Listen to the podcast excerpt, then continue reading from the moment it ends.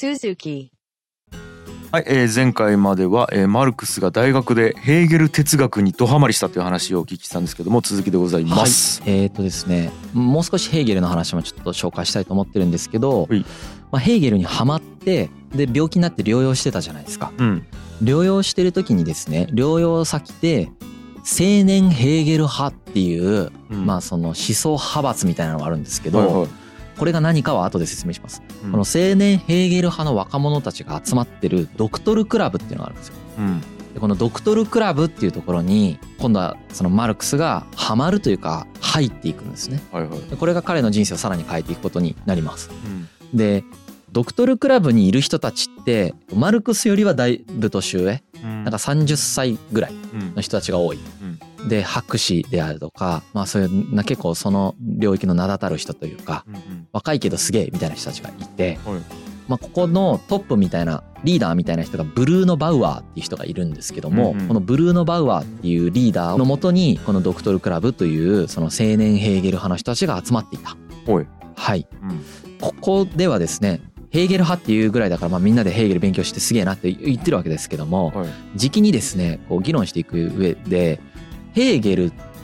への批判が起こっていくわけですね。うん中からだあかそうそうらうん中からはいはいだからヘーゲルが言ってることって、まあはいここは正しいけどここおかしいんじゃないかって言ってるのが青年ヘーゲル派うんうんうんでここにそのマルクスも強調していってなるほどここに入っていってうんこの中で頭角を表していくんだよねこのドクトルクラブの中でこいつ若えけどマジですげえなみたいな感じで頭角を表していくことになりますおうじゃあこの青年ヘーゲル派っていう人たちがどういうことを考えていたかっていうことをちょっと紹介しますねはいでうんまずさっきのヘーゲルの話っていうのをもうちょっと整理させていただくと、はいナポレオンの侵攻による近代化が起こりる前っていうのはプロイセン農業国だったんですよね、うん農業国ってどういうことが起きてたかっていうと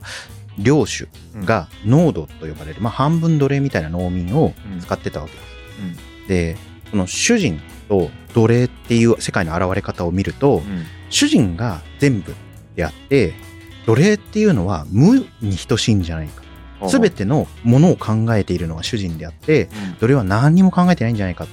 見えますよねはいはいはいけど実際に畑を耕したりとか農作物を収穫するっていう労働をやって自然界を変えているのは奴隷ですよねなるほどでこの世界に対して奴隷っていうのは世界と交わることによってだんだん自己意識っていうの芽生えてきますよね。はいで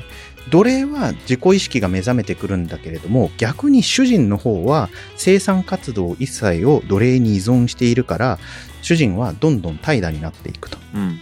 こうすることで奴隷の精神っていうのは解放されて奴隷と主人っていう関係がなくなるんじゃないってヘーゲル言ってたんですよね。おうおうおうつまりヘーゲルのポイントっていうのは意識っていうものをどんどん解放して自由にしていくと世界中のいろいろな対立っていうものがなくなるんじゃないみたいな意識っていうものを変えればうん世界って変わるんじゃないっていう話をヘーゲルはしてたんはいはいですよね。うん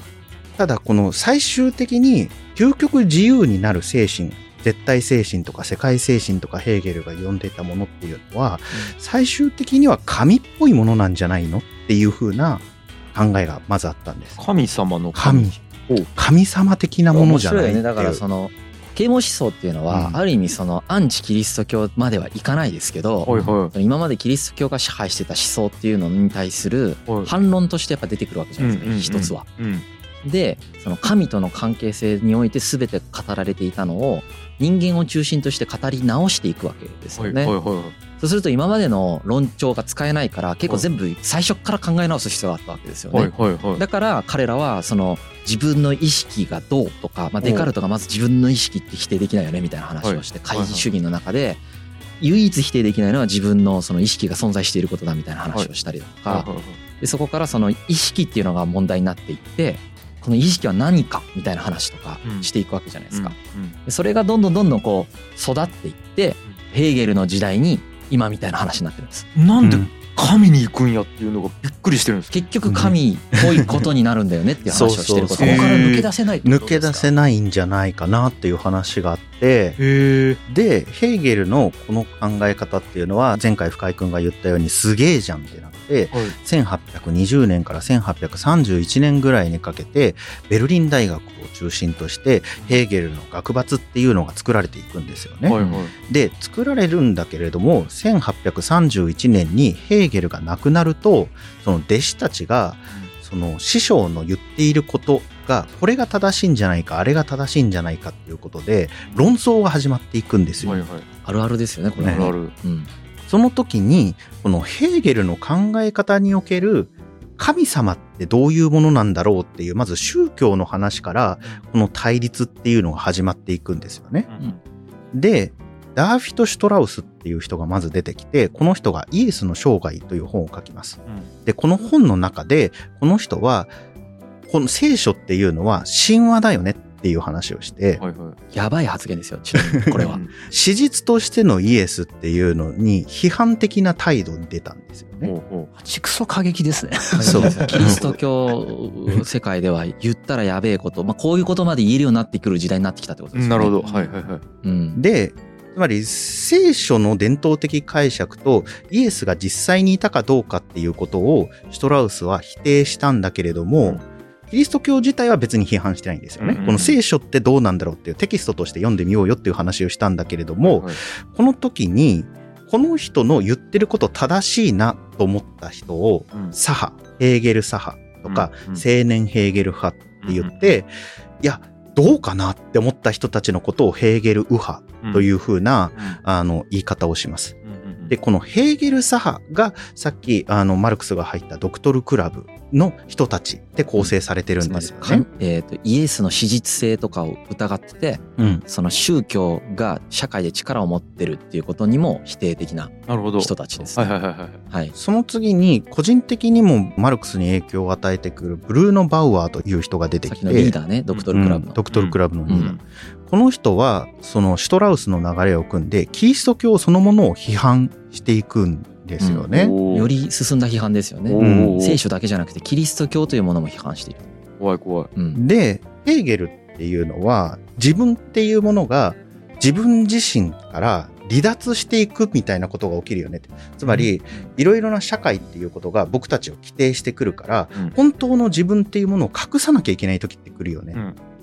で、この本当の自分と社会から規定された自分が離れていってる状態のことをヘーゲルは阻害と呼ぶんですよね。うんうんこのバウアーは宗教って人間の阻害を引き起こしてるよね。だから宗教良くないんじゃないっていうような批判をしていくんですようんほうね。ほうほう人間が自分自身じゃなくなってるじゃんっていう。ほうほうで、ほら、ヘーゲルって意識が大事だから、うんこの意識を失わせてるじゃんっていう話をしていくわけですよね。ほうほうほう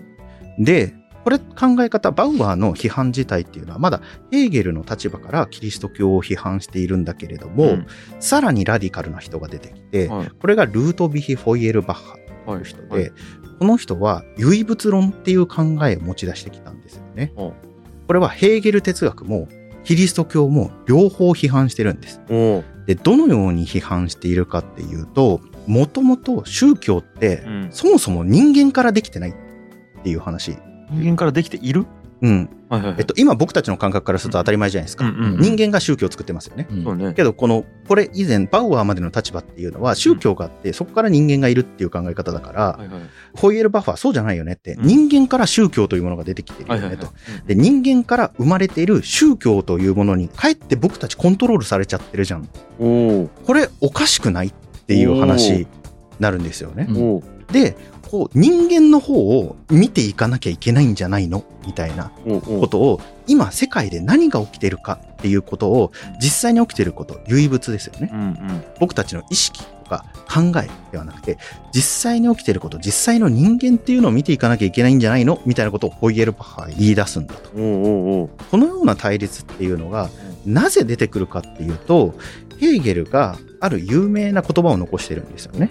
この有名な言葉っていうのは、理性的なものは現実的であり、また現実的なものは理性的であるっていうことなんですよ。謎々 これがね、どういう意味かっていうのはね、確かに僕も説明するのは難しいんだけれども、はいあの、このヘーゲル右派とヘーゲル左派が何揉めてたかっていうとうん、この前半部分が大事なのか、後半部分が大事なのかっていうことで揉めてたんです よ。あうーんでも重要だったのよ。めちゃくちゃ重要だったのよね。ねえうんうん。めちゃくちゃ重要だったのは、なんでかっていうと、現実的なものは理性的であるっていうことをうん強調するっていうのは、うんそれってつまり現状を肯定してるよねって言ったんはいはいはいこれなぜかっていうと、ヘーゲルはプロイセンの大学で教えてますよねうん。で、プロイセンは理性国家だとヘーゲルは言ったわけですよね。はいで、プロイセンの国家体制をヘーゲルは肯定してたわけです。体制側なんですね。体制側なんですヘーゲルは。うんで、これが究極だよねっていう立場じゃんっはいはいていうのが、これがヘーゲル派。はいはいけど、ヘーゲル左派は理性的なものは現実的であるの方を強調して、いや別に現在って最終的な完成じゃないよね。おーこれからも変化していくじゃんみたいな。うんうんこれからも進歩していくじゃん。だから、先生の言ってることって修正していかなきゃいけないよねっていう、ラディカルな立場。はいはいはいここで対立してるんだ。なるほどうん、で、はじめ宗教の解釈から生まれたこの対立っていうのは、さらに歴史観とか、さっき歴史も関係してますよね。歴史がどのように発達していくかっていうことも関係してくるし、あとは法哲学っていう法律とは何かっていうことを考える分野でも、この対立っていうのが持ち込まれていくわけなんですよね。うんうんうんで法律のところではアーノルド・ルーゲっていうこれはやっぱりまたマルクスと個人的な親交がある人なんですけれども、によってプロイセン国家プロイセン政府に対する批判として現れてくるんですようんね、うんうんうん現状のプロイセン国家は別に究極じゃないと、うんさらに変化進歩していくべきだっていうことをルーゲは考えるわけですはいはいルーゲはこの変化っていうものの中に政治的な実践としてその主体として大衆人々っていうのが参加していかなきゃいけないよねっていう考え方を持ってたんです。この考え方に影響を受けて出てくるのがマルクスなんですよ。うんうんうんうん。 むずっ。すごく簡単に言うと、はいはい。ヘーゲルっていうのは、うん歴史っていうのがどんどん完璧になっていきますよねって、はいはいどんな対立物でもそれが合意できる一つの局面っていうものに一個レイヤーを上げて対立を解消することができる。うんうんで、全ての対立が解消されると調和の取れた世界全体みたいになる。うんうんただこの調和の取れた世界全体ってキリスト教におけうるん神様みたいなものとしてみんな受け取ってるよねっていうことで神様として受け取っていいのかダメなのかっていうことで揉め始めるヘーゲルの弟子たちが。あーなるほどでこの揉め始める時に究極的にはこの現状っていうのを肯定するのかなるほど。うんさらに現状を先に進めなきゃいけないのかっていう派閥が出てくる。なるほどなるほど。でこの先に進めなきゃいけないっていう派閥の中からうん最もラディカルな人としてマルクスっていうのが出てくる。はいはいはいはいっていうはい。かあ。うんいやでも相当難しいな。うんなるほど。難しいです難しいので、理解するというよりは、はい理解なんてこの会話の中でできないんですよねやっぱり、えええ。ヘーゲルの哲学をそのマルクスの人生に何が影響したかのポイントを皆さんに伝えたかったはいはいはいで。すね。うんうんでそのポイントとしては一つはその啓蒙思想以降うん社会と自己意識というものがうんどのような関連性においてうん成り立っているかということをうん神様抜きで彼らを考え直さないといけなかった。はいはいはい。だからうんうんそこに関してはいろんな議題が生じてたわけですね。はいはい。自己と社会はどのような関係性において成り立っているのかうんということを彼らはまあ話し合い続けていたこの時期はいはいはいということがまず一つあります。はいはいはい。もう一つはそのそれに基づいた歴史の再解釈をしていたうんということですよね。うんそうだうんうんこの歴史の再解釈をしていく中でえーっとまあ本当にいろんな議題があるんでうん一つではないんだが、うんまあ、歴史も再解釈しようとしていたうんうんでかつ宗教も再解釈しようとしていたあーという状況にあった中で、うんマルクスはうんこの人たち全員を批判していくわけです。はいはいこの後はいはい。お前ら全員間違ってるっていう話をし始める。なるほど。だから全員と喧嘩してる。うん。なみんな基本的に喧嘩してんだけるど、ほど。その全てを敵に回す、マルクスがほ。うほうそしてエンゲルスだけ何言ってるか意味がわかるっていうことが起こるわけです、この後。はあポイントはここだけです。なるほど。はい。はい。ただ、あの、伝わったのは、くっそわからんこと喋ってただろうってことは分かりましたよね。もうはいはいはいはいはい。今のはめっちゃ分かった。はいにわかには理解できないようなレベルの話をみんなでしてた。うんはいはいは。はいい。それはすごい難しい話をしてた。やっぱり。ううんん。うんなるほどはい。とね。いうことです。はい。はい。という中で、うんまずは彼らはですね、政治の前に宗教批判し始めてたんです。うんうんさっきの理屈で、 うんえっと、さっきフォイエルバッハとか出てきたじゃん。うんバウアーとフォイエルバッハが出てきて、はいはいはい彼らがあれって思ってるわけですよね。うん宗教ってダメじゃねみたいな、はいめちゃくちゃダメなんじゃないっていう話をし始めてるわけはだいよね。はいはい。うんで人間が作ったはずの宗教が逆に僕たちを規定してるけど規定される必要性ないでしょみたいなことになるわけですよね。うんだって僕たちが作ってるわけだからうん。おかしいでしょってなってるわけ。はい。でこのおかしいでしょっていう議論が、うんなぜ議論としてされてるかというと、うんさっきの話だよ社会と自分と自我とか自己意識との関係性が議論されてるからうんこれがどっちが先か分かんないわけですよはいはいはいはい。わかりますかこれもう一回言ってく宗ださい教に規定されてんのか、はいはいはい僕たちが宗教を規定してたのかっていうのは、はい社会と自分の自意識との関係性においてしか語れないでしょはいはいはいはい。ここを議論しないとなるほど。宗教をどう扱うべきかが彼らは分からなかったので、はいずーっと議論していった結果、はいポイエルバッハとかはそういうことを言ってるほうほうほうこなるのほつど。ながりはだけ分かってくれればわかりました。 いいかなと思ううんあのその宗教に規定されてるじゃんっていうことをはい。言うだけでも、はい自分の意識とは何かを考えないと言えなかったということなるほどなでるすほど。よね。はいはいはい。うんはい、うん。そういう話をしてたから、まあ、結論としては宗教批判してた。はいはいはい。はい、でこの宗教批判を当時先導していたのは当時っていうのはこのマルクスがドクトルクラブに入った頃先導してたのがうんブルーノ・バウアーだった。はいはい。でこのブルーノ・バウアーと一緒にドクトルクラブに入って活動していたのがマルクスであった。はいということですね。うんうん。ドクトルクラブで大体自分より9歳ぐらいみんな上なんだけども、えー、とマルクスが才能があるもんでねうん。頭角を現してくるわけですはいはい。そしてこの回をねめちゃくちゃ活気づけていくわけうんでもうみんなも喜んでんのうんこんな若くてうん。うん。なんかすごく生きのいいヘーゲル左派のねはい。なんか春英みたいな人が出てきたぞと、はいはい。めちゃくちゃすごい人が出てきたぞと。まあ、それ以外にもいるんですよさっき言ってたバウアーとかフォイエルバッハとかあとルーゲとかいう人たちが出てきていると、うんまあ、こういう人たちが出てきてずーっとなんかめっちゃ難しい話してるわけみんなでうん。はいはいはい。もう結果的にそれは世界を変えないような難しい話をしてるわけはいはいはいはずーっと観念的な話をして い。いいいい。いるわけですねうん。はい、まマルクスもやっぱりこう今の国家はダメだっていう風な立場が基本的だったんなるほですよど。ね。はい。でまあヘーゲルはドイツはドイツはどうあるべきかっていうふうな、まあ、ことを言ったんだけれどもマルクスにはやっぱヘーゲル哲学に、まあ、徐々に限界を感じてきていてですね、うんうんうん。や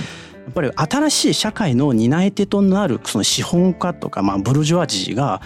やっぱり労働者を搾取しているという矛盾をやっぱ彼はどうしても目をそらすことができなくて、この矛盾を解消せずして果たして立派な国家を建設したと言えるのかというですね、うん彼の中ではやっぱこの疑問がやっぱ徐々に大きくなっていった経済に目が向いてったんですね。そううんそうなんですうんうんうね。んでもそこがやっぱ彼の斬新なところですよはいはね。いそはのい経済というところに着目した。うんうんうん要するにはい人間の生活に根ざしたまあ具体的なシステムですよはいねは。い。うんこのシステムをちょっとそうまですねもうちょちゃんと見ないといけない。これ後でも多分話出てくると思うんですけど。それも結局ね社会と自己意識との関係性において、うん結局そう自己意識側を重視するのか、うん。社会の現状側を重視するのかという立場の違いからそういうことが起こっていく、なるほどなるほど。はいはい。でマルクスが重視したのは社会の現状側なんですはいはいはい。だから彼は社会の現状をしっかりと把握するためにうん、経済も哲学だけではなくて経済も勉強しないといけないというふうに思い至っていたうんうんうんということになり資ます。本主義という新しい経済システムをまず知らないとダメなんじゃないのそうとで。すそうではいはいはいす。だからマルクスではないエリートの人たちの多くの人たちはこの時期自己意識側に集中してたんでなるほど。世界がどうとかいうよりはうん俺たちの自己意識がどう展開していくかっていう話をずっとしてるわけ。はいはい。でもマルクスはこの後出てきますけどいや社会側が俺らの自己意識を規定してるでしょって話をしてなるほど。はい。社会側がどういう挙動をとっているかということを研究していくとうんうん。いうこの違いがこういうところから発生するわけ。ね分かれていくよねそう本当に。すっるほごい考えた結果分かれてるわけそれは。なる ほどな。最初から分かれてるわけじゃないの。なるほど。 めちゃくちゃ考えたらあうんあれってなって るわ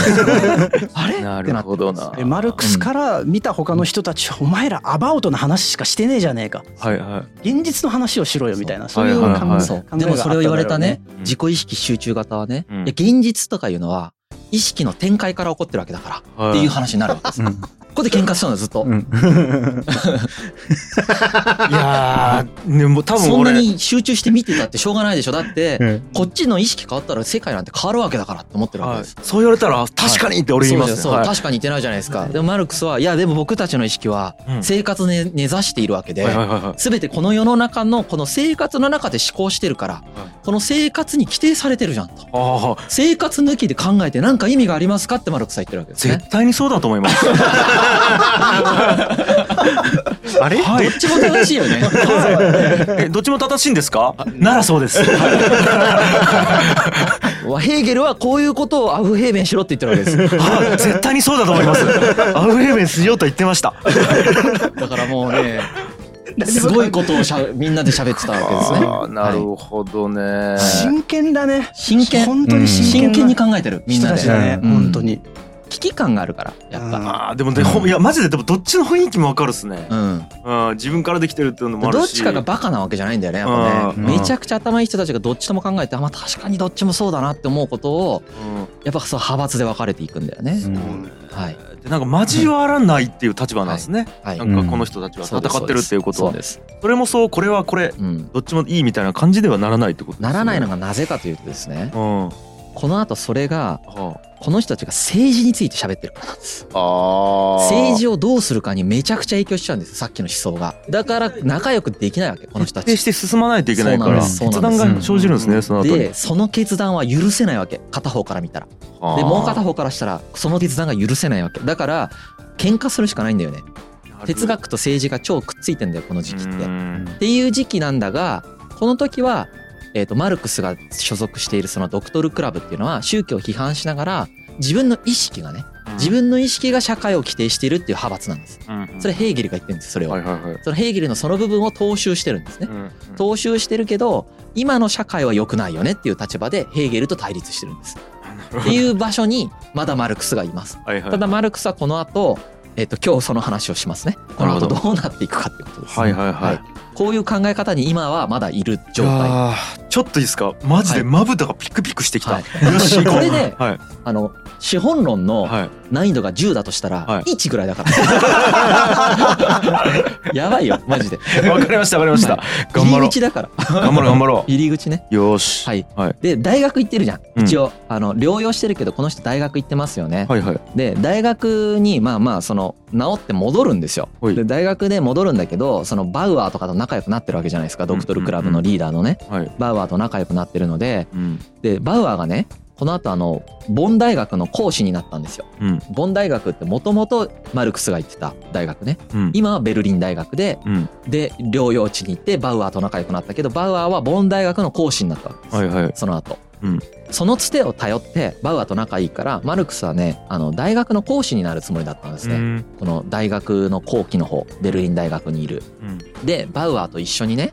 進歩的な雑誌を出そうとしてたわけ、はい彼らはやっぱりその自分たちがものすごく哲学討論した結果っていうのを社会に出していきたいんですね、うん政治についても興味ありますし、まあ、特うんに宗教批判したいですから、うんうんえー、とそういう雑誌を出したい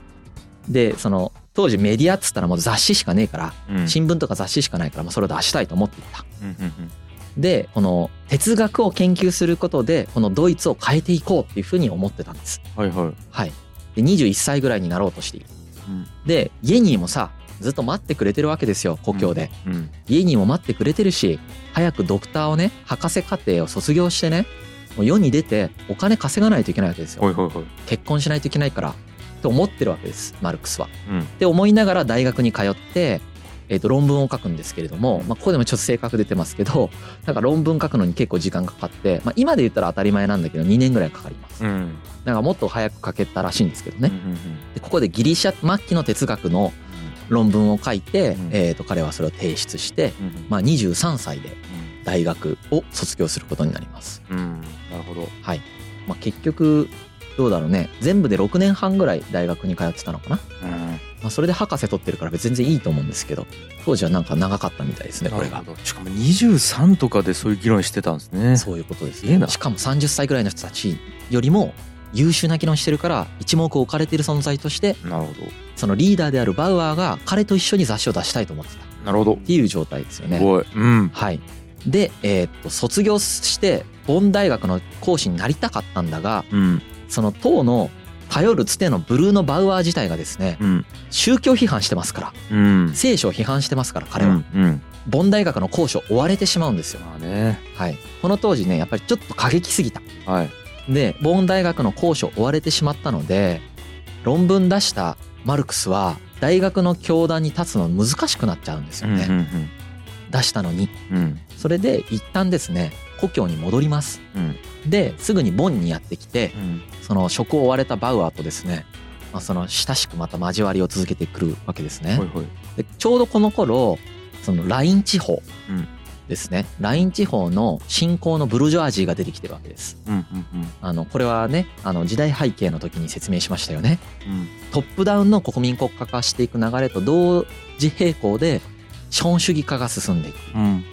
でこの資本主義化が進むということはやっぱりその新興の中産階級ブルジョアジーっていうのが育っているということですようね。んうんこの人たちが勢力をつけてきてるわけです。うんこの勢力をつけてきている新興のブルジョアジーが自分たちのやっぱりその意見を公表する場所として新聞を出したいと思ってほいほいこれ LINE 新聞という新聞を出したいと思っていてその発行プランっていうのが進められているところであったうんこの LINE 地方っていうのは特に工業が発達した地域なのでうんそのブルジョアジーも力を持っている地域だったわけですね。うんでここで同じヘーゲル左派でうんモーゼス・ヘスっていう人がいるんですけど、はいまあ、この人がですね新聞プランっていうのを進めていてうんでこの人がマルクスに実は相談をするわけですその編集主任に誰を持ってきたらいいかねという話をするわけですねほいはいここでマルクスたちが推したのがルーテンベルクっていう自分たちのそのドクトルクラブの仲間をねうん推薦するんです、ほいほい推薦してその人が編集主任としてこの LINE 新聞っていうのが発刊されるに至るうんでこの中で、まあ、マルクスは記事を書く人として参加していきますうんここで何を書いてるかっていうとこの時のブロジョアジーとマルクスたちっていうのは要は利害が一致してるということだよねはいプロイセン政府を批判してるわけ、うん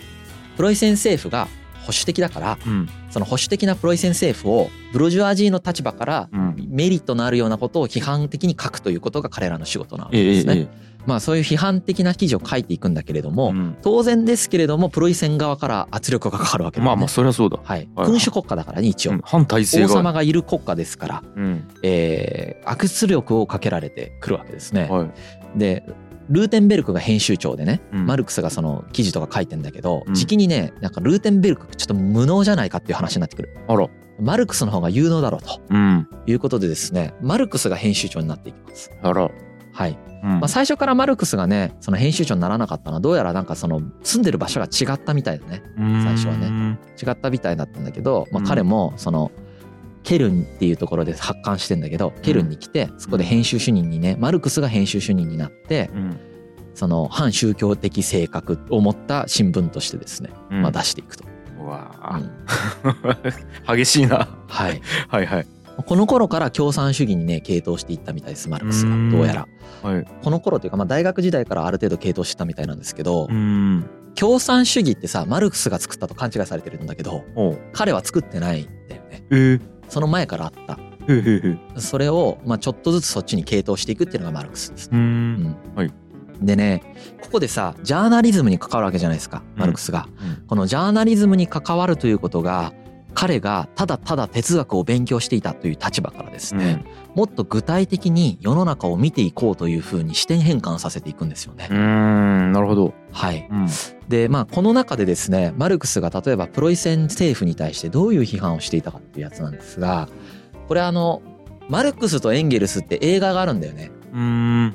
映画あるんだけど、は結構最近の映画23年ぐらい前の映画なんですけど、いえこの映画の冒頭でですね実はここが取り上げられるんですがええ木材法というものの批判っていうのが一番有名なやつですねうん木材法っていうのがあってうんこれはプロイセンがさ近代国家化していく中でうん資本主義化していく中でうんあの前回のポスト資本主義の会に言いましたけど資本主義の特徴っていうのは私有財産はいですよね、うんだから今まで曖昧にみんなのものだよねとか裏山ってなんかとりあえずみんなで使ってたよねみたいなのを、うんその誰のものかというのをずっとどんどんどんどん確定させていくという動きうがんプロイセンでも起こっていくわけですね。はいはいでそうすると山がねうん誰のものかっていうのが全部決まっちゃっったわけそうですね。そうするとさ農民がさ、まあ、貧しい中ででさ薪勝手に拾ってさうん燃やして燃料にしてたのがうんやっちゃダメだよねってなったわけ本当だ。これ俺の土地だからな本当だお前何勝手に薪拾ってんのってなるわけですよね、うっんてなった法律があったんですけど、うんこれをマルクスが批判してますうんなんか貴族森持ってるんですよね森林を、うんでそこの木材を領地の農民って自由に取っていいっていうのは昔はまあ慣習的に許されてたんですけれども、うんうんうん今深井君が言ったようにまあ資本主義の波がやってきて貴族っていうのはまあ土地を持ってる人ですよね、うんうんまあ、利潤追求のためにこう資本主義の条件の一つである私有財産という法的な権利をまあうん振りかざして勝手に取っちゃダメだよっていうふうにうん決められていったんですようんうね。ん勝手に取ってしまった農民はもう窃盗罪として訴えられるうんでもマルクスはこれにもうすごくこう批判するんですよなね。るほど。そもそも何が窃盗であるかっていう定義自体を地主たちは法律で決められるなぜならあいつらは議会で議席を持ってるからだなるほど。彼らは公のことを考えないといけない立場なのに結局自分たちの利益をだけを考えて法律を作ってその法律の正当性に基づいて権利を強制的にこう執行してるといううんうんうん公益を全く考えてないじゃないかうんヘーゲルは国家っていうのは公益のためにあるものだっていうふうに言ってるけど現実の政治を見たら全然そうなってないじゃないかとうんいうことをねマルクスはすごく鋭く批判するんですよねうん政治批な判んか政治批判を。なんかねえこれはねなんともねそうかその時代この国で行われてたんですねこういうことまあが。彼から見たらね、うんさらにそのまあ検閲の力を使って政府っていうのは自分たちに有利な世論を作ろうとしてて、そうですね自分たちにそぐわない世論をこうぶっそう壊そうとし新て聞るみたといなかをね検閲していったりとかしてねうんでこういう検閲にもすごい批判をしてましたねマルクスはね、うんはいはいはい。はい、うんであの、まあ、こういうその新聞を使って結局そのマルクスはさっきも言ったんだけどその理性というものを使ってですねうんこれすごい啓蒙主義的な発想なんですけど、うんこの人間の理性というものを使って現実を変えていこうとしたうんわけですうね。んうんこの現実のさっき言った木材法であるとか、はいはいえー、と世の中に起こっているさまざまな矛盾であるとか、はいはいその封建的な社会みたいなものの残りかすみたいなのがあるわけですよね。はい封建性の残りかすみたいなものがあって、うんもうそういうものとかとあと資本主義社会の矛盾とか、まあ、そういうものをその理性によって改めてようとしていくということをこの新聞でできると思ってたのはいでこの新聞でやろうとしたのそしてそれをねう、んでそれをやろうとしたんだけれどもここでマルクスが感じたのはうんこの武器として使ってるこの理性そしてこの新聞というものが無力であるということを感じてくるわけですね。へえそしてこの哲学議論だけをしてた時はうん具体的な社会的なその課題や問題に対してめちゃくちゃ向き合うみたいな機会ってそんなになかったんだけれども、うん実際にジャーナリストとしてそのなんか具体的なもの法律とかに対しての記事を書くようになってくるとうん生々しい現実と向き合うことになってきますよね、うんそれは経済問題であったりだといろんな問題があるわけですうんでそういう問題をに生々しく向き合ったりとか、うんそこでちょうど資本主義が勃興してますからうんものすごく貧しくて淘汰されてる人たちっていうのがやっぱりいるわけですよね、うんその人たちを見ながらですねうんこの頑張って理性という武器でうん新聞で何とかしようとするんだけれども、うんまあ、検閲もするしうん貧民を救おうとする記事って別に資本家とコンフリクトするじゃん、そうですブルねジョワジーとでもこれ新興ブルジョワジー向けのあれだからさうんうんうん新聞だからさ、はいはいだからそのあらゆるところでね彼自身がやっぱりその無力感を感じるというきっかけになっちゃうんですよねうーん大新聞。はいなるほどね実際ね彼が後年こういうことを語ってるんですけどは世の中というものを具体的に知ったのは LINE 新聞で実際問題を扱ってみてのことであったいはいはい要するに世の中は物質的利害の塊でその他のものではないうん物質的利害経済的問題、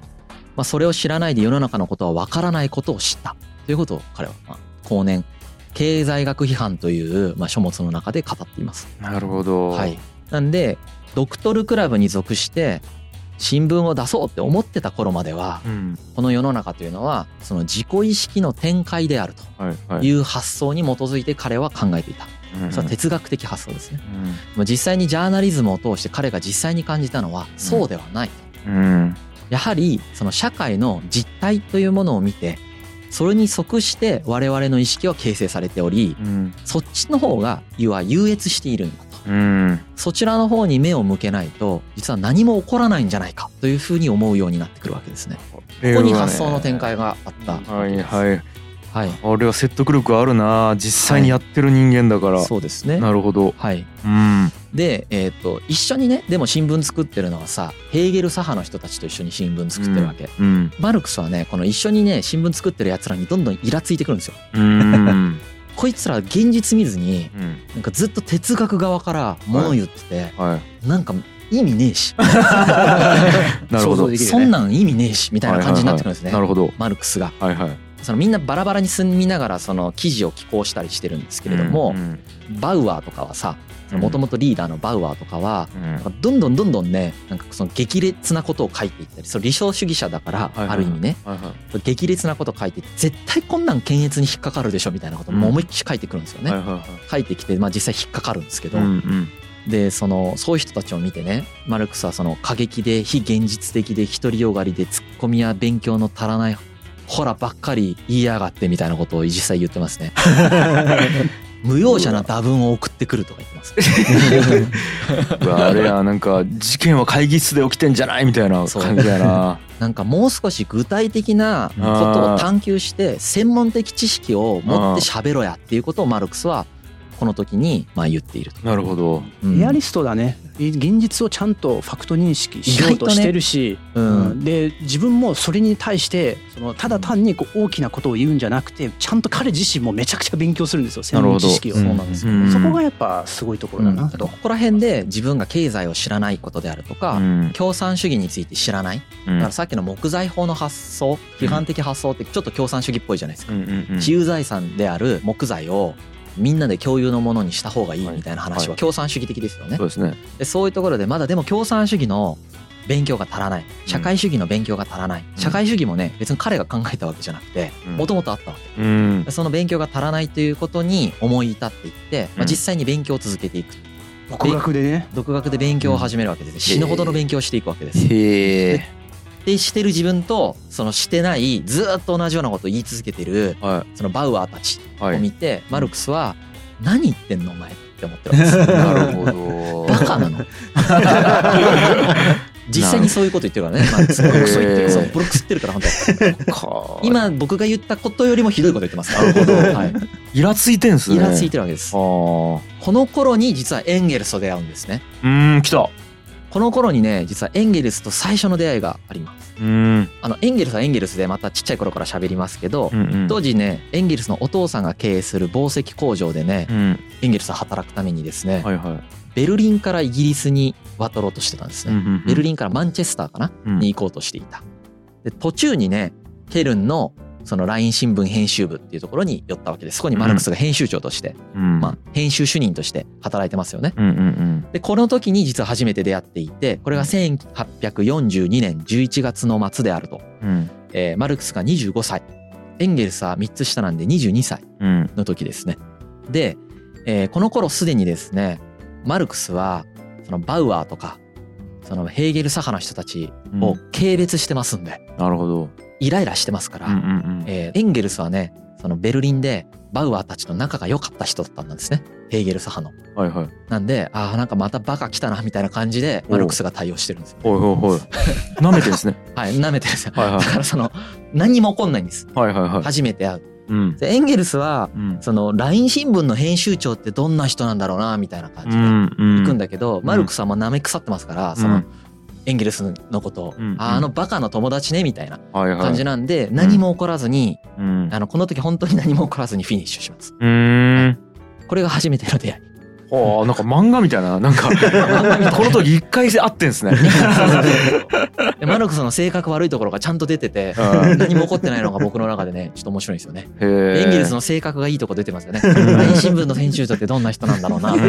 んで、なんかそういう、なんか多分招待をされてるんですけど、招待をされても、そんなに印象悪くなく、この後2年後にですね、うんえっと、マルクスがエンゲルスを見直す出来事が起こって、うんで、再会して意気投合するんですね。はあっていうのが、まあ、マルクスが考え方がちょっとずつ変わってくるところまで、今までやってきましたけど、次回はね、ね一回エンゲルスの方に移してじゃあエンゲルスはマルクスと出会うまでどんな人生を歩んでいたのかおー一方その頃や一方その頃です、うんはい同時並行の話ですはいはい、はいなるほどいやちょっと前半も本当に何言ってるか分かんない 時間ありましたけどいやいやじゃあじゃあ悪いのは多分、えっと、ヘーゲル 俺でもムロさんでもなくヘーゲルあーいやでもやっぱマルクスなんか今んとこ印象としてはやっぱ主人公感がちょっとあるですね、うんなんかこ まあドラマチックですようんドラマチックだからうん選んでますから、ううんやっぱり一つにはね、うんエモい話なんで、エモいっすよなんねだかんだうん。なんかすげえガチで頑張ってますねずっ頑と張ってますうねん頑張ってますねなんか応援したい、はいまあ今回はいもあの僕らはフラットにマルクスのいいところも悪いところも伝え伝えてますんではいはいはいあのちゃんと失望できますよ。あわかりましたわかりましたあーそれも ちゃん主と人失公望できるエピソード満載なんで。そこも含めて主人公っぽいところをね、なんかエンゲルスは最後までいいやつです。ああそれもなんか名脇役っ ぽいな、なるほどいやそんなね、はいえっとエンゲルスが、えーどんな人生をたどったのかっていうのが次の、 次で話すね次回です。はいありがとうございました。 G. Kaye Suzuku.